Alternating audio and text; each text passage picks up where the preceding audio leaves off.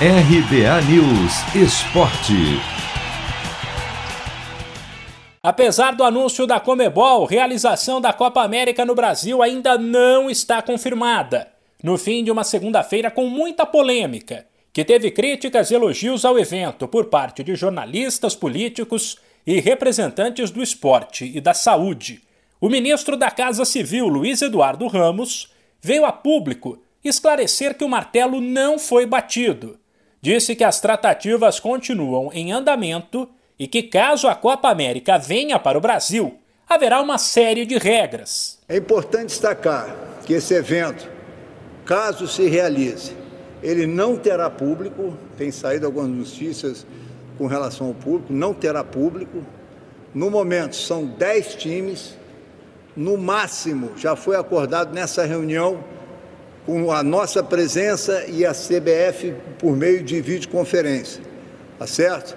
São 10 times com dois grupos, 65 pessoas pela, por cada delegação, todos vacinados.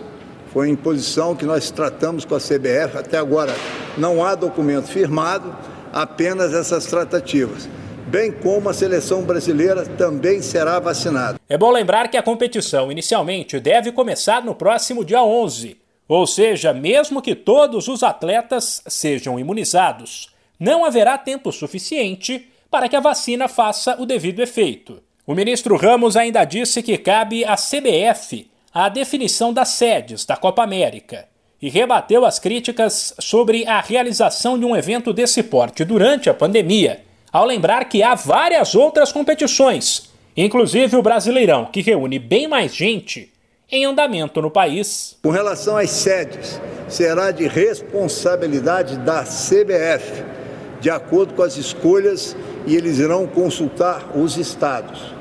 A única coisa que eu queria pontuar é que andou saindo aí na parte, talvez até porque nós não tínhamos a oportunidade de conversar com os senhores, como estão fazendo agora, que por que o Brasil vai sediar a Copa América durante uma pandemia? Senhores, primeiro que foi uma demanda que foi realizada via CBF, pela Comebol.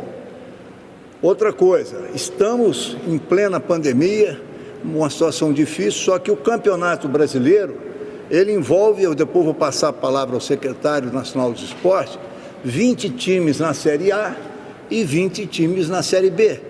Ou seja, estão ocorrendo jogos em todo o Brasil. Além de todas as questões políticas e ideológicas que envolvem a realização da Copa América no Brasil, há também aspectos técnicos e logísticos. Exatamente por conta das séries A e B do brasileiro, além da Copa do Brasil e da Libertadores, boa parte dos estádios e dos centros de treinamento estará ocupada nos próximos dias. Nesta segunda, haveria uma entrevista coletiva de atletas da seleção brasileira que se prepara para a próxima rodada das eliminatórias da Copa. Mas ela foi cancelada em cima da hora e ninguém sabe ainda o que pensam os jogadores. De São Paulo, Humberto Ferretti.